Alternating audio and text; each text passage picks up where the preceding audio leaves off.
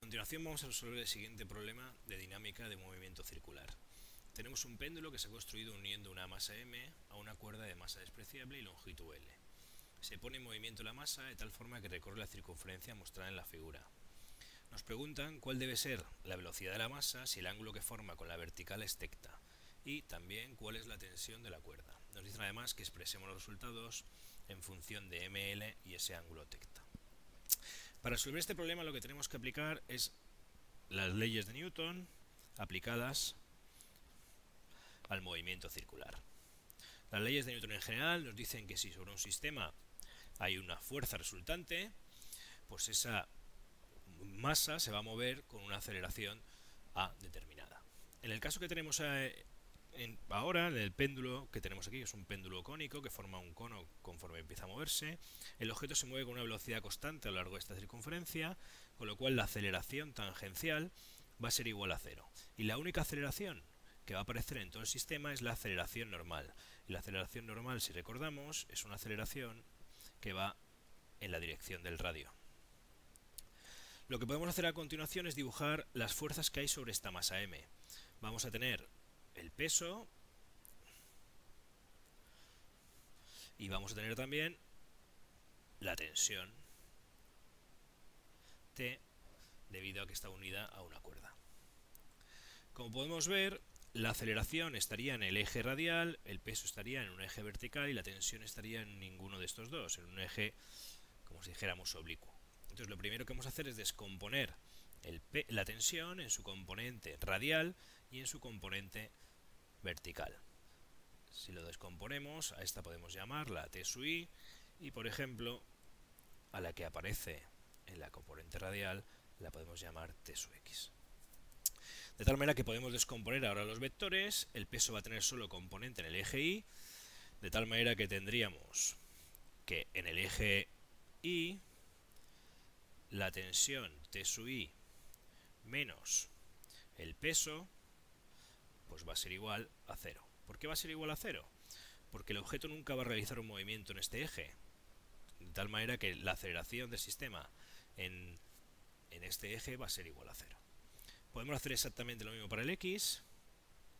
Si lo hacemos para el x, tendríamos que la tensión T sub x es la única, la única fuerza que hay en ese eje.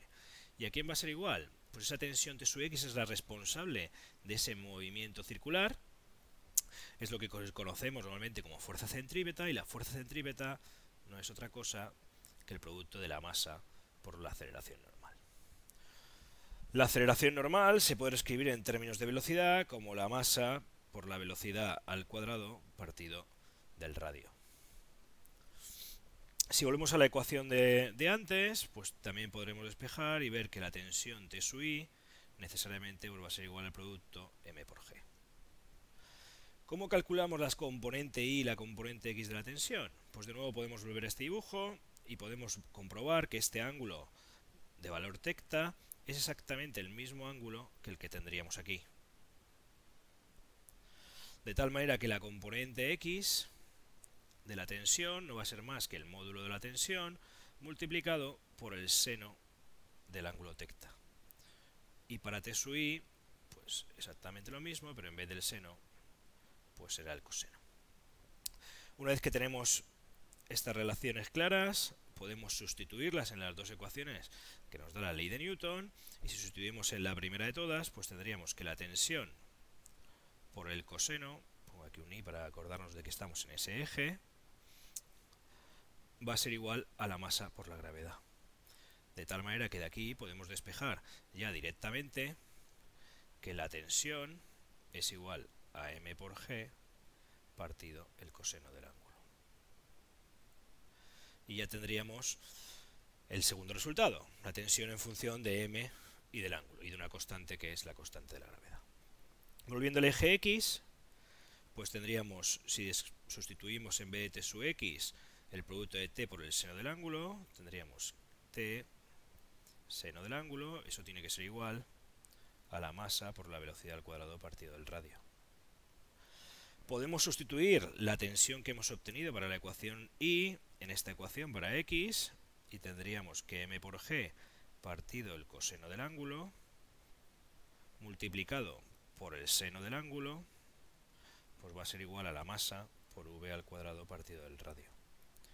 En esta ecuación pues las masas se van porque la tenemos en los dos lados y aparece el cociente del seno partido del coseno, que como todos sabemos pues es la tangente del ángulo. De tal manera que nos aparece que la tangente del ángulo multiplicado por la gravedad va a ser igual a v al cuadrado partido por r. Lo que nos piden es cuál es la velocidad, con lo cual si despejamos la velocidad, pues tenemos que v al cuadrado no es más que r por g por la tangente del ángulo. Bien, nos dicen que el resultado lo escribamos en función de ml y el ángulo tecta, no del radio r. ¿Qué relación tiene el radio r con l y el ángulo tecta? Bien, pues aquí si lo dibujamos de nuevo tendríamos el radio en la parte de aquí abajo, esto sería la longitud de la cuerda y esto el ángulo tecta. Esto es un triángulo rectángulo con el, ángulo de 90 grados en este lado y fácilmente se puede ver que el radio se puede escribir como L multiplicado el seno del ángulo. Si cogemos esta R, la sustituimos aquí, pues podemos llegar al resultado final y es que la velocidad es igual a la raíz cuadrada de R, perdón, de L por G por el seno del ángulo por la tangente del ángulo. Bien, este sería el resultado final y uno siempre puede comprobar dimensionalmente si es correcto. Recordemos que esto tiene dimensiones de aceleración, L por t a la menos 2. Si lo multiplico por L que tiene dimensiones de longitud, tendría L al cuadrado por t a la menos 2 y si hago la raíz cuadrada me quedaría como L por t a la menos 1, que son dimensiones de velocidad. El seno y la tangente de un ángulo son adimensionales, con lo cual no contribuyen a las dimensiones de v. Con esto pues tendríamos resuelto nuestro problema.